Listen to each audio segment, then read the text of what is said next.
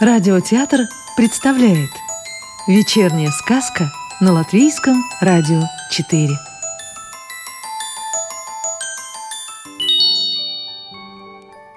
Сегодня слушаем сказки Ирины Гаевской Кто важнее? Заспорили однажды между собою иголка, нитка и ножницы. Кто из них важнее? Без меня, сказала иголка, мастер не сошьет платье, костюм не пришьет пуговицы. И я самое важное. А без меня, сказала нитка, ничего бы мастер не сшил и не пришил. Так что я самое важное.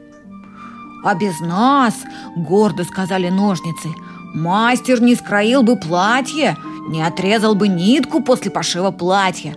Поэтому мы самые важные. Нет, я, утверждает иголка. Нет, я, доказывает нитка. Расшумелись не на шутку. Так дело не пойдет, сказали ножницы. Не можем мы сами решить наш спор. Пусть нас рассудит наперсток. Спросили они у наперстка. Скажи, кто из нас троих важнее? Вы все важны, ответил им наперсток. Как так? обиделась иголка. Как так? возмутилась нитка. Не верим мы тебе, сказали ножницы. Кто-то из нас должен быть важнее. А вы тогда узнаете у мастера, посоветовал им наперсток. Как же мы узнаем? Удивились иголка, нитка и ножницы. «Очень просто», — ответил наперсток. «Пусть иголка заржавеет, нитка запутается, а ножницы притупятся. Вот вы и узнаете, оставит ли мастер кого-либо из вас без внимания». Так и сделали спорщики. Увидел мастер, что иголка заржавела, нитка запуталась, а ножницы притупились, и вздохнул. Как же я без вас обойдусь? Почистил он иголку, распутал нитку, наточил ножницы и положил вещи на рабочее место. Не спорили больше иголка, нитка и ножницы. Убедились, что все они одинаково важны для мастера. Два ботинка – Жили-были два ботинка. Были они хороши собою, новенькие, чистенькие, от солнечных лучей сияли, будто улыбались. Только тем и отличались они друг от друга, что один был правый, а другой — левый. Когда хозяин обувал их и выходил на улицу, не было для них больше радости, они даже немного поскрипывали от удовольствия. Где они только не побывали. И по асфальту ходили, и по траве бегали, и через лужи перепрыгивали. И все бы хорошо, да вот только один из них всегда попадал в какие-то неприятности. То о камень споткнется, то железку поцарапается, то в лужу вступит или грязью запачкается. После прогулки хозяин вытирал ботинки, начищал их кремом, и снова они сияли, радуясь, что хозяин проявляет к ним внимание и заботу – только вот ботинок-неудачник, назову его так, со временем приобрел тусклый и печальный вид. К тому же на подошве у него протерлась дырка. И хоть никто ее не видел, все равно ботинку-неудачнику было грустно и обидно, но он молчал и не подавал вида.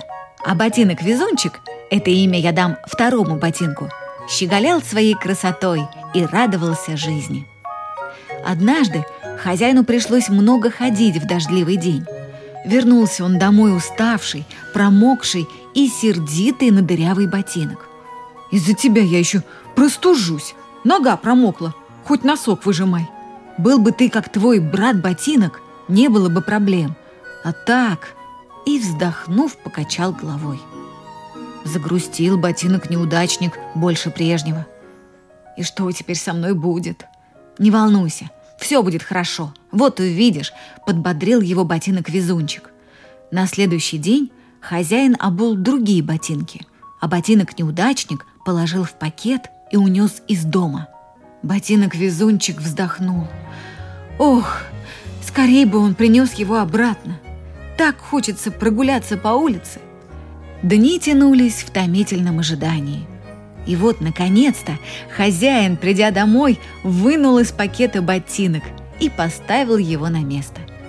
Обрадовался ботинок-везунчик, смотрит с удивлением и не узнает своего напарника. «Ты ли это? Не узнать тебя? А как же дырка на подошве?» Засыпал он вопросами. «Я это!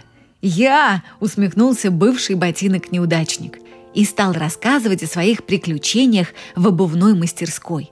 Не успел он до конца все рассказать, как подошел хозяин, обул ботинки, и они, весело поскрипывая, пошли на прогулку. Если не везет, не унывай, и все получится. Сказка о буквах и словах.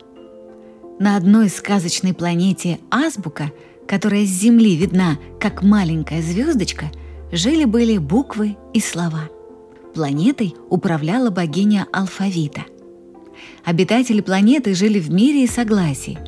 Когда буквы вырастали, они притягивались друг к другу для образования слогов, а затем из слогов, как из кирпичиков, складывались добрые слова. Любили буквы и слова помогать друг другу, говорить комплименты. Вот как-то раз собрались они вместе на солнечной полянке. Вышло вперед слово «шутка» и стал рассказывать смешные истории. С первой же минуты все заулыбались, а потом и засмеялись. Громче и веселее всех смеялось слово «волна». И до того оно досмеялось, что упало с пенька и, подвернув букву «Л», превратилась в букву «Война». Поднявшись, оно снова села на пенек, но теперь от него повеяло таким холодом, какого никогда не знали буквы и слова. Не ожидавшие такой перемены, все в смятении разбежались и попрятались кто куда – Жили теперь они в страхе встретиться с этим словом и спрашивали друг друга, кто нас выручит из беды, кто защитит нашу планету. Тогда слово «защитник» смело выступило вперед. «Я готов сразиться с ним», — сказал слово «защитник», вооружившись карандашом. «Я уничтожу слово «война». От тебя зависит наша судьба и участь будущих поколений», сказала ему в напутствии богиня алфавита. «Как бы ни был силен противник, он тебе не страшен, так как цель твоя справедлива и благородна. Нет такого оружия, которое могло бы победить свет правды». Получив благословение от слова «отец», слово «защитник» бесстрашно пошло на поле брани. И вот затрубили трубы, оповещая о начале боя. Страшное слово «война» наступает, мысли его темные. «Мне надо победить и установить на планете хаос, нарушив красоту и гармонию. Вся планета будет покрыта черным цветом» а дым пожарищ заслонит свет солнца. Я возьму в плен буквы и слова, сделаю их своими рабами, а богиня алфавита будет заключена в замок тьмы. Ее душа станет черной, как мой угольный карандаш, которым я напишу все, что захочу она станет безгласной свидетельницей медленного умирания своего народа. А храброе слово «защитник» не сдается. Ему помогают светлые мысли и добрые намерения. Вот оно вычеркнуло одну букву противника, другую, уже приготовилось третью вычеркивать, да вдруг споткнулась о камень наполовину зачеркнутое слово «война» вот-вот обезоружит храбреца. Буквы и слова заволновались, всполошились. «Ой, пропадет наш защитник!» Как бы не так, поднялось слово «защитник» на ноги и, увернувшись от удара, вычеркнуло еще одну букву противника. Обессилило слово «война», пятится назад – просит о пощаде. Но раненое слово «защитник» доводит начатое дело до конца, вычеркивает остальные буквы противника. Ура! Победа! Вновь воссиявший свет добра разогнал холодные тучи зла.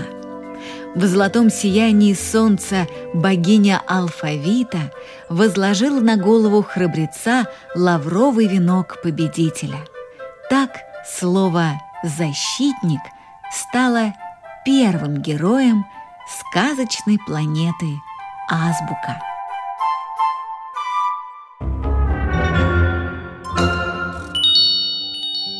Сказку читала актриса Рижского русского театра Вероника Плотникова. Новую волшебную историю услышите завтра.